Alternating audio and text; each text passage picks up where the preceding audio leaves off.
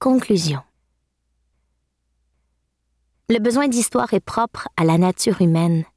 Si nous nous racontons sans cesse au quotidien, la littérature apporte une dimension poétique au sens le plus large du terme. Par la voix des auteurs et des illustrateurs, elle fait circuler les imaginaires et les pensées de notre monde, agrandissant ainsi notre propre vision. Elle est l'oxygène indispensable. Le langage et l'imaginaire sont deux éléments essentiels à la construction de notre être, et la littérature est ce que d'aucuns en philosophie appelleraient un savoir inutile dans une société où il faut pourtant lire pour réussir et réussir pour gagner sa vie.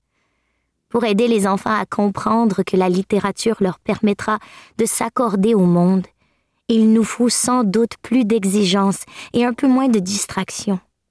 Les enfants sont pris en charge, éduqués, sollicités par une multitude d'activités. A-t-on peur qu'ils s'ennuient? Comme il est étrange de penser que nous souhaitons le mieux pour les enfants en allant toujours chercher des ressources à l'extérieur, alors que ce qu'ils ont de meilleur et de plus fort se situe en eux-mêmes. La littérature, c'est notre chance d'avoir un terreau culturel commun, la vivre en francophonie, une richesse incroyable pour tous. Sommes-nous prêts à ne pas renoncer à l'acte de lire qui demande, il est vrai, un certain labeur? Si la littérature ne rencontre plus ses lecteurs et disparaît peu à peu des rayonnages, alors les librairies fermeront boutique et les bibliothèques seront désertées.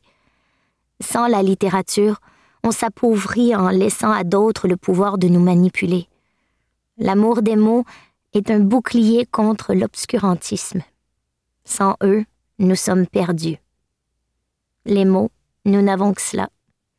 Notre engagement auprès des enfants est donc une mission de la plus haute importance pour qu'ils deviennent des citoyens avertis, ayant la capacité de lire, d'élire et de développer leur sens critique. C'est un choix à notre portée. Les histoires sont à notre portée sans les hommes et les femmes qui vont avec, sans toute cette vie qui grouille en lui et autour de lui, sans nous qui l'avons lu, sans les quelques-uns et les innombrables à qui nous allons le faire lire, sans ce désir de le faire passer de main en main. Ce n'est rien, le livre, écrit Daniel Pennac. Et en effet, lorsqu'on interroge des passionnés de lecture, on constate qu'il y a toujours eu sur leur parcours une personne leur ayant donné l'impulsion, le désir de lire. Cette personne est très importante. C'est peut-être vous et le livre que vous lui choisirez. Un livre, un seul peut faire la différence. Parce que la littérature devrait être une priorité dans la construction de vie des enfants. Ce manifeste invite tous les acteurs de la société, politiciens, familles, éducateurs, professionnels du milieu du livre, sportifs, artistes, libraires, à prendre les enfants par la main afin qu'ils deviennent lecteurs et lectrices pour la vie. Politiciens.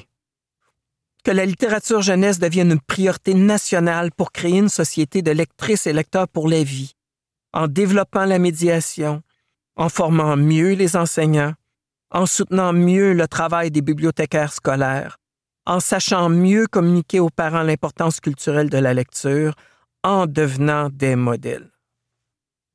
Famille, il suffit de 15 petites minutes par soir. Éteignez les écrans, coupez le Wi-Fi pour lire avec vos enfants ou à leur côté. Offrez-vous un moment de calme. Abonnez-vous à la bibliothèque du quartier, participez à des heures du conte, des rencontres d'auteurs. Abonnez-vous pour recevoir des livres ou des magazines. Cela favorise l'attachement à l'objet livre. Éducateur. Un prix des écoliers? Il existe le prix des libraires, le prix des collégiens et d'autres, mais encore aucun prix décerné par les enfants eux-mêmes au niveau des écoles maternelles et primaires, un prix qui donnerait la parole à leur intelligence. Si une journée pédagogique dans votre école est consacrée à la littérature jeunesse, invitez les parents, cela favorisera la rencontre des mondes, familles, écoles autour des enfants. Dans cet esprit, ne manquez pas d'informer les parents des lectures mises de l'avant pendant l'année. Partagez vos coups de cœur littéraires avec vos collègues, mais surtout avec vos élèves. Exigeons dans toutes les universités, pour les futurs enseignants et les éducateurs, une formation universitaire solide en littérature jeunesse. journaliste, une capsule hebdomadaire en littérature jeunesse aux heures de grande écoute. Les auditeurs devraient plus souvent entendre parler des contenus, des illustrations, de la beauté des textes, des émotions de l'histoire. Télé ou radio, il y a de la place pour une chronique régulière qui donnera envie d'aller se procurer un livre.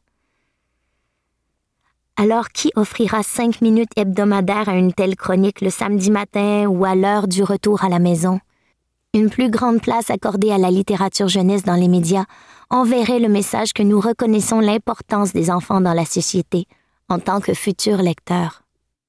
Professionnels de la santé, ici, dans le carnet de santé des enfants, il y avait une page consacrée à la littérature pour y noter les livres lus. Dans les CLSC, les salles d'attente chez le médecin, le dentiste, plus de livres. Acteurs sociaux.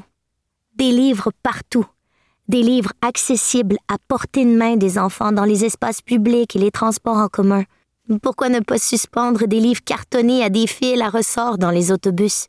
Pour les nouveaux arrivants, améliorons l'apprentissage de la langue française en multipliant les programmes d'heures du conte en famille qui leur sont spécialement destinés.